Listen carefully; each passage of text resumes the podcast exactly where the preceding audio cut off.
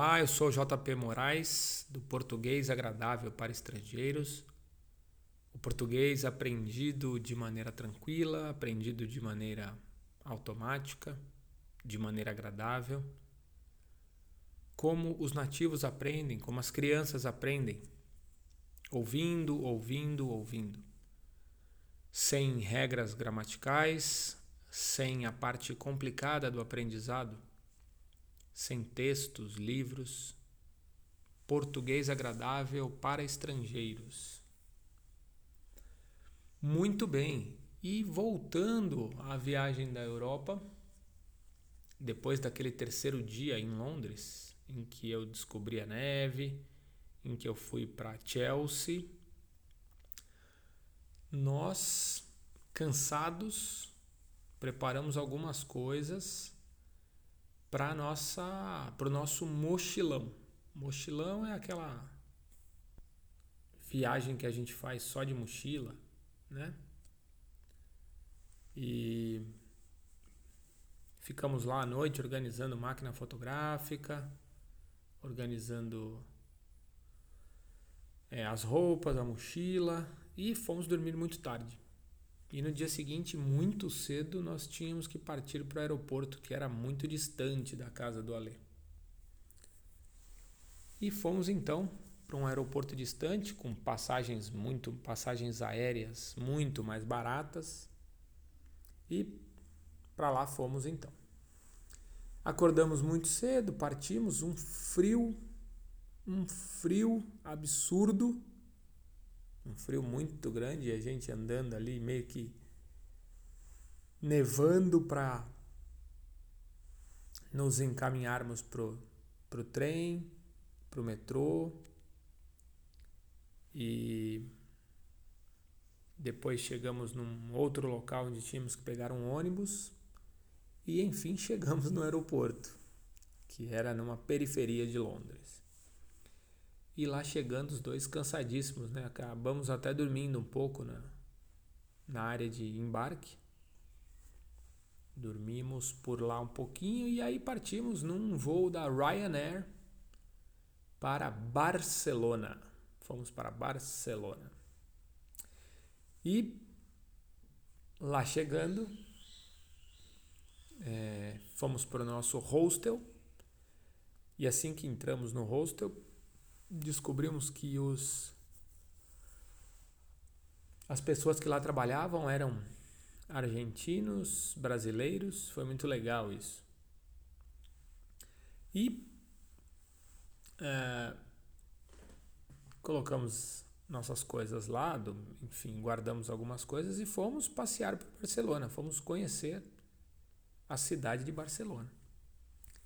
E partimos então para algumas ruas ali do local onde estávamos. E logo de cara, para nossa surpresa, chegamos em Las Ramblas, Las Ramblas, uma grande avenida que é um calçadão, na verdade, carros não passam por ali, muito tradicional. Las Ramblas é uma avenida que vai do centro e você chega até o, o porto da cidade por Las Ramblas. E demos uma pequena volta ali, não fomos até o final.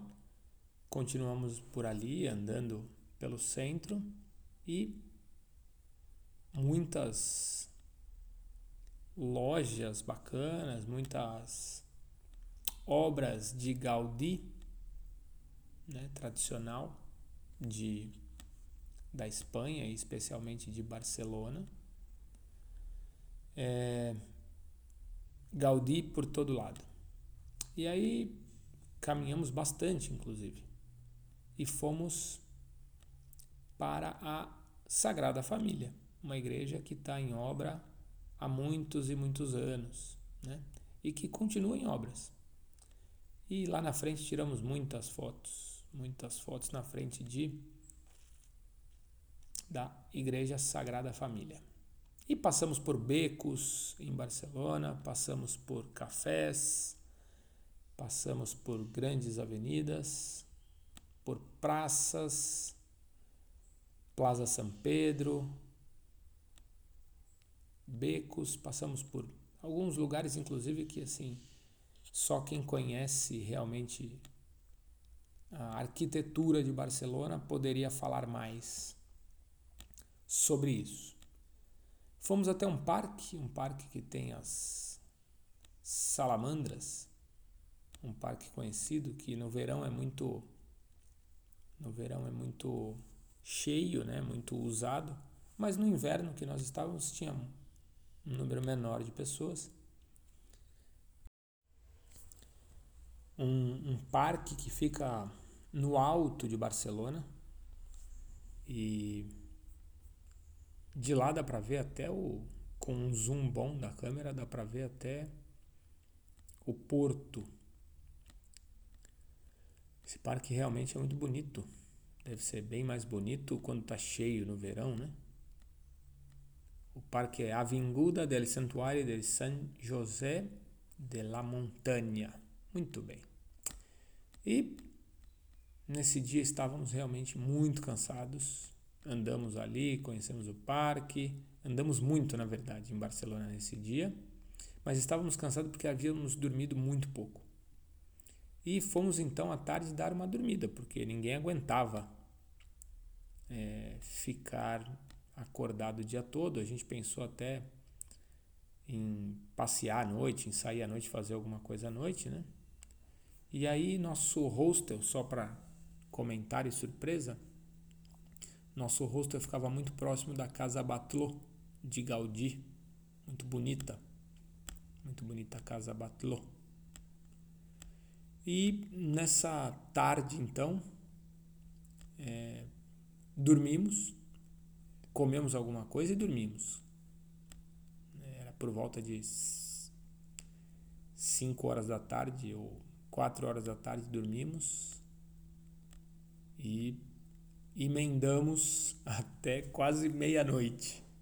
Quando saímos com o pessoal do hostel para uma balada, uma balada em Barcelona.